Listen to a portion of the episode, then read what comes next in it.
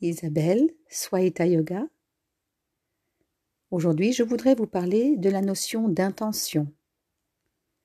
Dans la culture védique, les enseignements nous proposent de commencer par nous poser clairement des intentions dans notre vie, mais également au quotidien.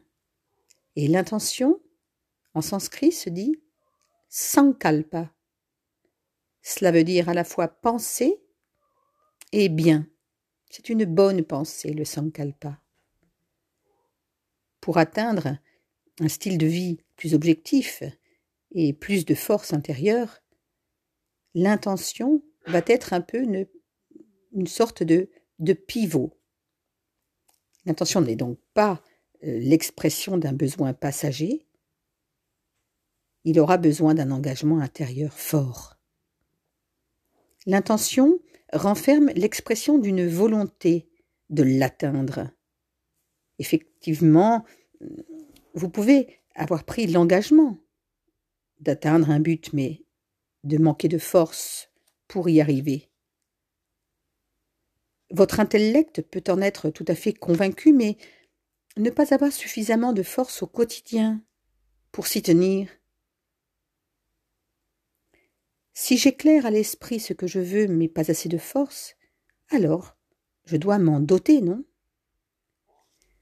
Et cette force, je vais l'atteindre dans le sankalpa, dans une intention, et dans ma façon de vivre au travers de ces routines. Oui, parce que dans la culture védique, il nous est proposé d'instaurer des routines quotidiennes.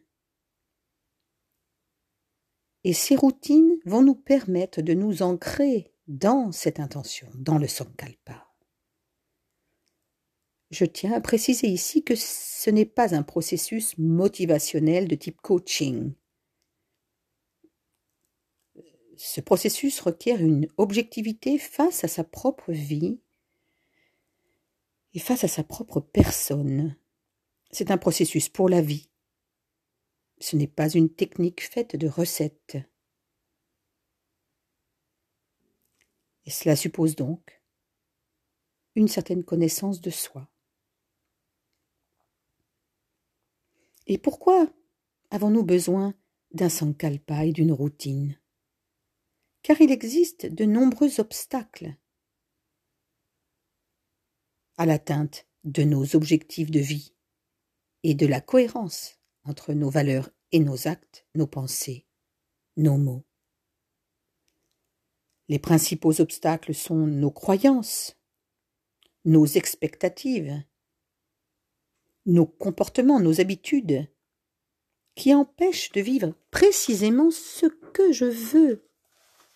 Cela crée des, des habitudes déséquilibrantes sur le plan énergétique, physique, psychologique, moral, spirituel,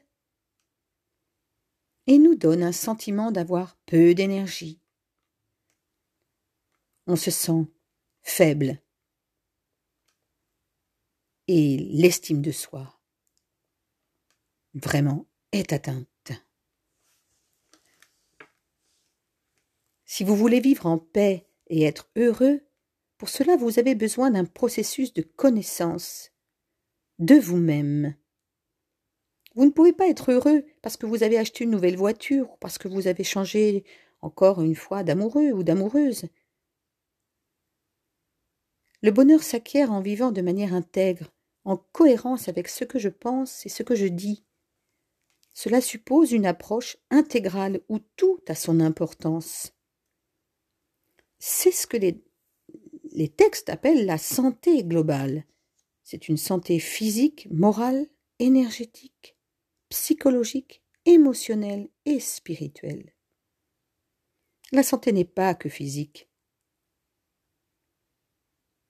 Par exemple, comment pourriez-vous être en bonne santé physique si vous ne vous alimentez pas bien, si vous mangez de la nourriture industrielle et des plats préparés euh, à l'avance, euh, avec des additifs?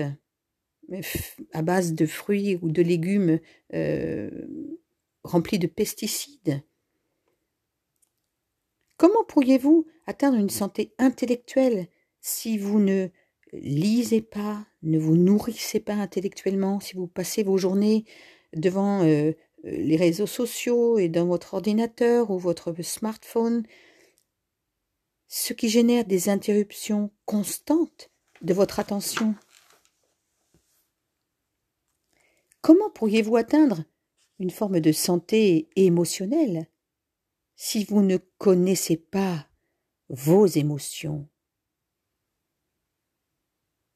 Si vous vivez en les niant, en les cachant, en regardant ailleurs, sans reconnaître vos vrais besoins, vos besoins profonds et réels, ou si vous ne savez pas les exprimer de façon adéquate,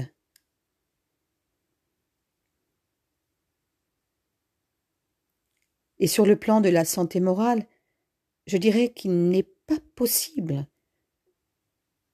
d'atteindre cette santé si on bafoue ces principes constamment, si on vit divisé en deux, si on se renie. Cela aura un coût très élevé. Alors, pour résumer, je dirais que l'ensemble de ces piliers de santé doivent être en équilibre. Pour atteindre ce dont j'ai besoin, ce que je désire. Sinon, la vie va consister en travailler, thérapie, travailler, thérapie, et de temps en temps un week-end sympa pour se changer les idées. Mais non, ce n'est pas une vie saine. Et si ce n'est pas une vie saine, c'est-à-dire où l'ensemble de ces piliers de santé sont en équilibre, alors ce n'est pas vivre. Point. C'est pour ça qu'il existe des routines et l'intention ou les intentions que vous poserez en font grandement partie. Je vous en parlerai dans un prochain podcast. Namaste.